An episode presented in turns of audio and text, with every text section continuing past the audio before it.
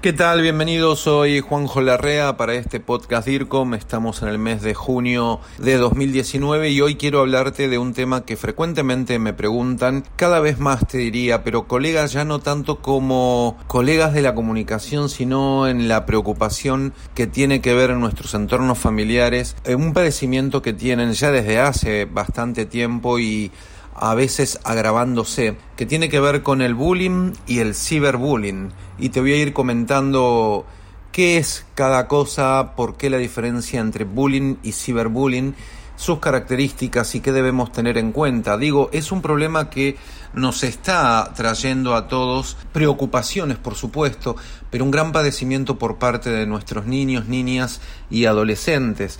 Te hablo no solo como profesional de la comunicación, también como padre de dos niños, de un niño en este caso y una niña, eh, que también tengo la misma preocupación. Y ¿De qué se trata el bullying, el ciberbullying?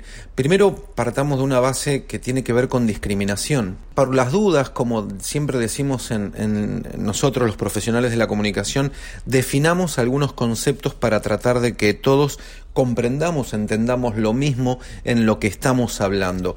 ¿Qué es discriminación? Básicamente es toda aquella acción, y esto es importante también, ¿eh? u omisión que se realiza por personas, también grupos o instituciones, en las que se le da un trato diferente a una persona que resulta perjudicada. Cuando te digo un trato diferente, me estoy refiriendo al hostigamiento, a la humillación, entre otras cosas. En este caso, el bullying, de a poco vamos a ir viendo qué es y cuál es la diferencia entre ciberbullying y también con el acoso, simplemente. En este caso, la palabra bullying, para tenerlo claro, deriva del inglés y en el español, en el castellano, podríamos eh, traducirlo como acoso escolar, no acoso simplemente, acoso escolar o intimidación.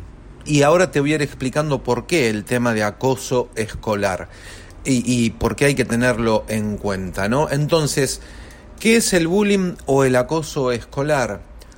En este caso, ya habíamos hablado de lo que es la discriminación, en este caso del bullying particularmente o acoso escolar, es toda forma de maltrato, pero a ver, psicológico, verbal, físico, social, que se produce, y este punto es importante para que sea determinado bullying, que se produce reiteradamente entre escolares, entre pares. Y el otro punto para que sea considerado bullying, si no sería un hecho puntual, grave, pero puntual y nada más, en este caso, para que sea considerado bullying, además de que sea de forma reiterada entre escolares, tiene que estar identificado porque tiene un periodo en el tiempo, un tiempo determinado, que se da de una, en una constancia temporal. Estos son características del bullying. Para que haya acoso, en este caso acoso escolar, primero tiene que haber una víctima, por supuesto. Y acordate que te estoy hablando a vos como madre, padre, como padrino, madrina, tío, tía, abuelo, abuela, como a un adulto en relación con un niño, niña o adolescente. Esta es la idea de poder entre todos tratar de unificar conceptos y ver de qué manera podemos crecer, ayudar o aportar para nuestro entorno en la vida social y, mejorar la calidad de vida. Para que haya acoso debe haber una víctima, un niño, una niña, un adolescente, y esta debe ser atacada por un grupo de pares, como te dije antes. Debe haber una desigualdad de poder donde se identifica al, al o a los más fuertes y al más débil, por supuesto. Y tiene que haber una existencia de acción agresiva como te dije antes, reiterada en el tiempo. Estamos definiendo, tratando de entender qué es el bullying o el acoso escolar, por eso te hago tantas aclaraciones. Ahora, te hablaba del bullying y ahora pasamos también al ciberbullying, que también se lo conoce como hostigamiento cibernético. Ciberbullying u hostigamiento cibernético. ¿Cuándo se da? Muy parecido al bullying, lo que te decía anteriormente, pero acá hay un hecho característico, único, que es por lo cual lo hace cibernético, ¿no? Es la situación en la cual nuestros niños, niñas, eh, adolescentes, un menor de edad, atormenta, amenaza, hostiga humilla, molesta a otro, pero a otro mediante el uso de dispositivos informáticos y por supuesto conectados. Celulares, tabletas, computadora, ordenador, netbook, notebook, conectado al ciber, ciberespacio, internet. Esto, a diferencia del ciberacoso, en este caso el hostigamiento requiere que ambas partes sean menores de edad. Por eso te hago la aclaración que el bullying y el ciberbullying se da, y no es un acoso normal, común y corriente, se da propiamente en menores de edad, en ámbitos escolares. Grupo DIRCOM, gestión del conocimiento latinoamericano en comunicación y por expertos latinos. ¿Qué características lo hacen peligroso?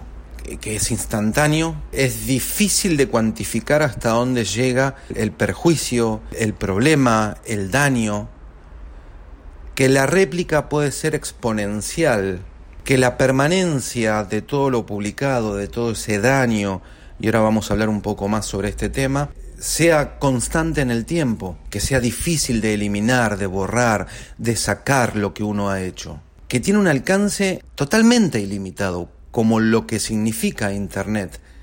Y cuando digo Internet digo las páginas web, los blogs, las redes sociales, plataformas, aplicaciones de mensajerías. Por eso es de alcance totalmente ilimitado.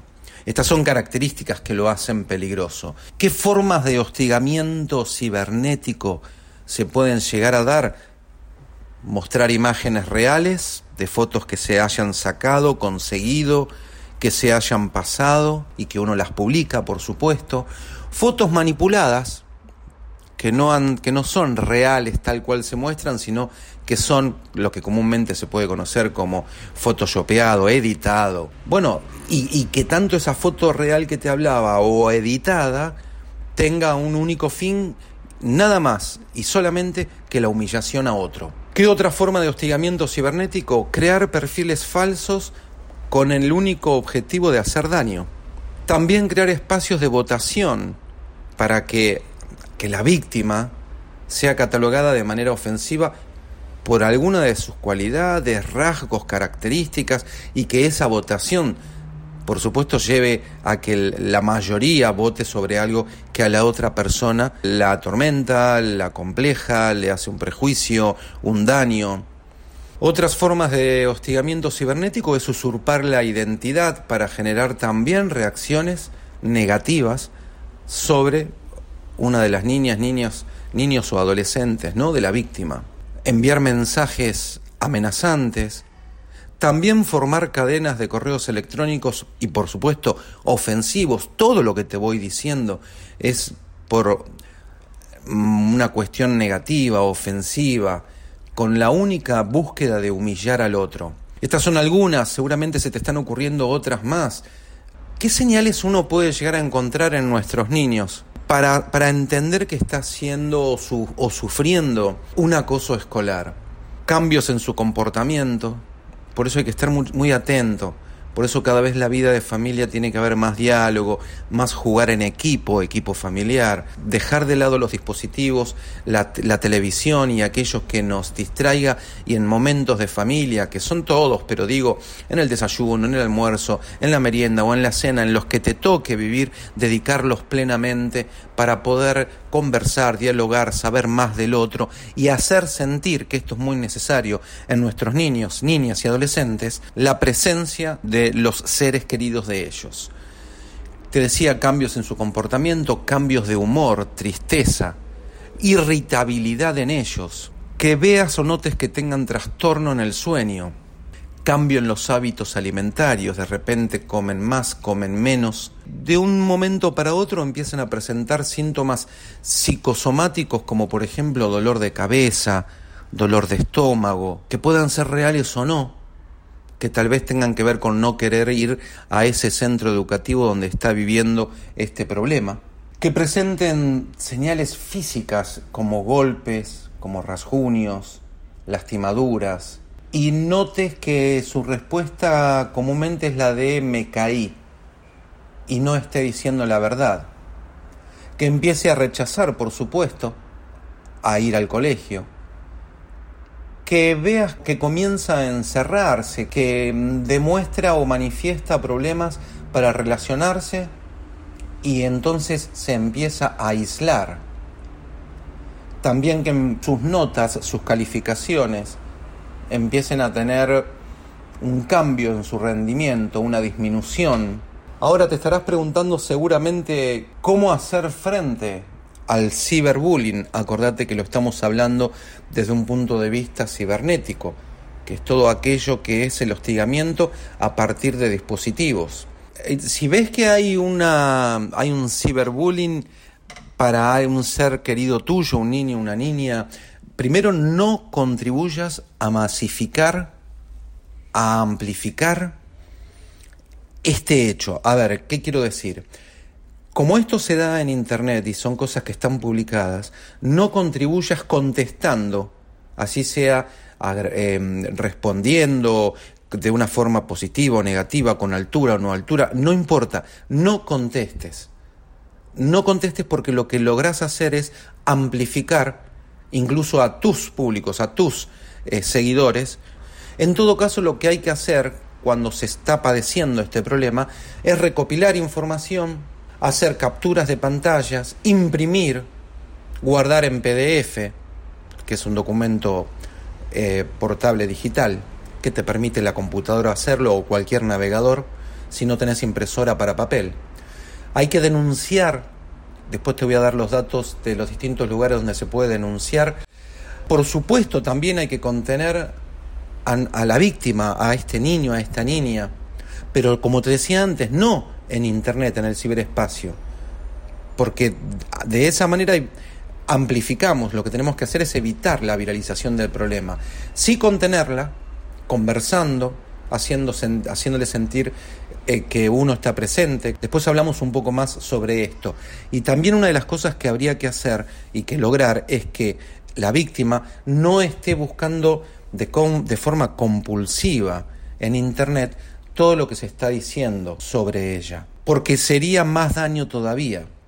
Ahora, no solo qué podemos hacer como padres, digo, ¿cómo, ¿qué podemos hacer desde el lugar que ocupás? Como te decía antes, abuela, abuelo, tío, tía, madrina, padrino, padre, madre, hermano mayor, primo, prima, en relación a un niño o niña que puede estar eh, viviendo este tema.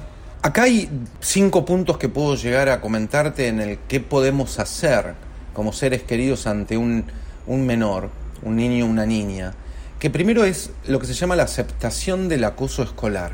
A ver, yo antes también te decía que nos tenemos que poner en los distintos escenarios. No solo cuando eh, mi hijo o mi hija está siendo víctima, que es lo que comúnmente pensamos, que puede llegar a ser víctima de este hecho del ciberbullying y no pensamos que nuestro niña o niño o adolescente puede llegar a ser aquel que esté acosando a otros. Siempre hay dos partes. ¿Y por qué no puede ser tu hijo o tu hija? Por eso digo lo de la aceptación del acoso escolar, porque en ciertos momentos ha pasado casos que llaman a los padres y les dicen que sus hijos estarían siendo protagonistas de un acoso escolar hacia otro, el padre o la madre primero tal vez suele tener una actitud de incredulidad o incluso hasta de negarlo, de no aceptar que el hijo pueda, el hijo, la hija, pueda llegar a ser aquel que está produciendo un daño. Después hablamos por qué puede pasar que sean ellos los que están haciéndolo. Pero si no aceptamos que podría llegar a existir esta oportunidad, no reconoceríamos que el problema está vigente eh, o latente. Por eso es muy importante ponernos en ambos lugares. Grupo DIRCOM, gestión del conocimiento latinoamericano en comunicación y por expertos latinos. El segundo punto es la comprensión de la situación.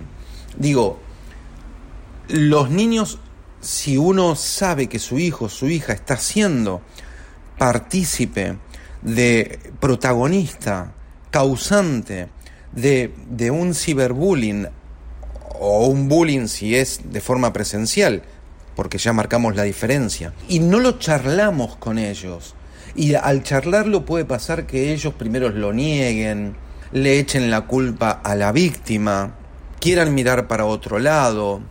Como padres o como adultos mayores responsables de niños y niñas, lo que sí debemos tener es primero diálogo con ellos, hacerles entender firmemente que nosotros sabemos que están teniendo una conducta errada, equivocada, negativa, que no deseamos que lo sigan haciendo, ver si le ponemos o no algún límite y que sabemos real y fehacientemente que están siendo los causantes de un problema.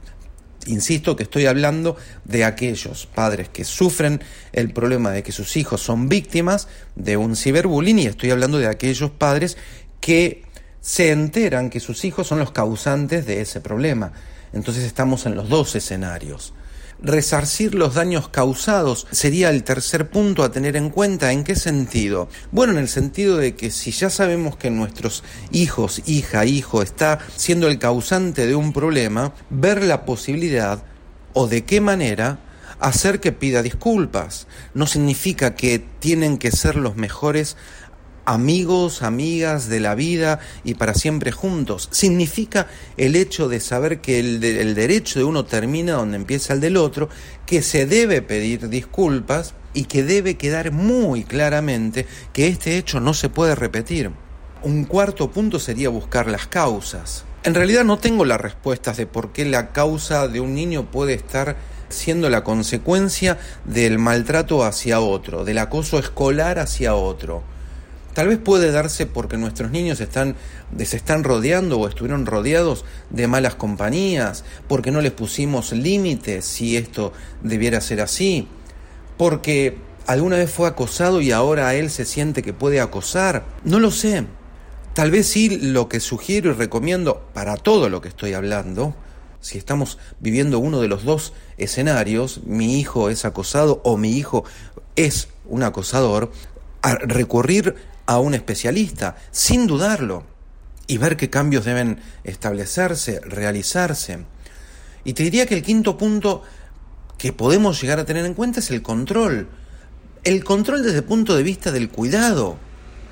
Si ya sabemos que ha sucedido cualquiera de los dos escenarios, bueno, ver qué hicimos mal, ver de profundizar el diálogo, ver de pedirle a otros padres que uno siempre tiene mejor relación, padres de, otros compañeritos o compañeritas de, de, los, de nuestros hijos en las aulas, preguntarle y pedirle que ellos mismos le pregunten a sus hijos sobre el comportamiento de los nuestros. Eso no está mal y sé que muchos lo han hecho y hasta yo también. O uno dice cualquier cosa que veas, por favor avísame, como si yo viera algo sobre el hijo de otro padre o madre, amiga, amigo, en este sentido, porque estamos compartiendo la educación de nuestros hijos. Estos son cuatro o cinco puntos que quizás uno puede llegar a tener en cuenta. Hay otro que podría llegar ya para ir terminando en el tema del ciberbullying, pero donde los padres somos un poquito partícipes y tiene que ver con el sharing. El sharing es un término en inglés que proviene de la unión de las palabras del share, compartir, y el parenting, paternidad. ¿Qué es esto? Es cuando nosotros las personas adultas compartimos las fotos de nuestros hijos o hijas en Internet en todas sus formas y también en las redes sociales. El sharing se puede llegar a entender, o en español, en castellano, como la sobreexposición. Y hay que tener cuidado con todo lo que compartimos en cuanto a imágenes y videos de, de, de nuestros hijos, porque otros aunque nosotros no lo pensemos o consideremos, y acá te invito a que lo tengas en cuenta, lo pueden llegar a compartir, lo pueden llegar a tomar para distintas, eh, distintos objetivos. El grooming, la pedofilia, de lo que estamos hablando hasta recién el ciberbullying, el robo de identidad, poner la foto de, de alguien de tus seres queridos con otro nombre y apellido y hacer otras cosas, el robo de datos personales, el conocerte más para poder engañarte el día de mañana, hacerte lo que se conoce en algunos países como en Argentina, el cuento del tío, que sería una estafa, haciéndote creer que, nos conocemos y que sé esto y que sé lo otro, o que soy amigo o amiga de alguien cercano tuyo y te cuento tantas cosas que terminás creyéndome. Hay lugares para denunciar en la República Argentina, hay una página web de donde incluso he sacado alguna información, como en tantas otras. Hay una página muy buena que tiene muchísimos datos dinámicos eh, y sugerencias que se llama convozenlaweb.gov, Hay un correo electrónico donde también se puede escribir denuncias con voz en la web arroba. También podés llamar por teléfono a la línea gratuita 134, presentarte en cualquier fiscalía, googleando ponés fiscalía, fiscalía más cercana y te van a aparecer, la unidad fiscal especializada en ciberdelincuencia, la Fiscalía de la Ciudad de Autónoma de Buenos Aires, que tiene un equipo especializado en delitos informáticos, la Dirección Nacional de Protección de Datos Personales, el INADI, el Instituto Nacional contra la Discriminación, la Xenofobia y el Racismo. Hay muchos lugares para poder aprender, adquirir conocimiento, tener contención, denunciar y blanquear. Te invito a, no importa dónde estés escuchando esto, si en Spotify, iTunes, Google Play, nos escribas a info arroba escuchar tus comentarios para que los escribas aquí mismo, aquí debajo, que nos digas en qué más podemos ayudar desde el grupo DIRCOM, no solo al profesional de la comunicación, sino a la familia. Te mando un fuerte abrazo de DIRCOM y como siempre digo, pasión, altísima pasión por la comunicación. Esto fue el podcast DIRCOM Pasión por la comunicación y la gestión. Grupo DIRCOM. Hablamos de comunicación en español. Hasta la próxima.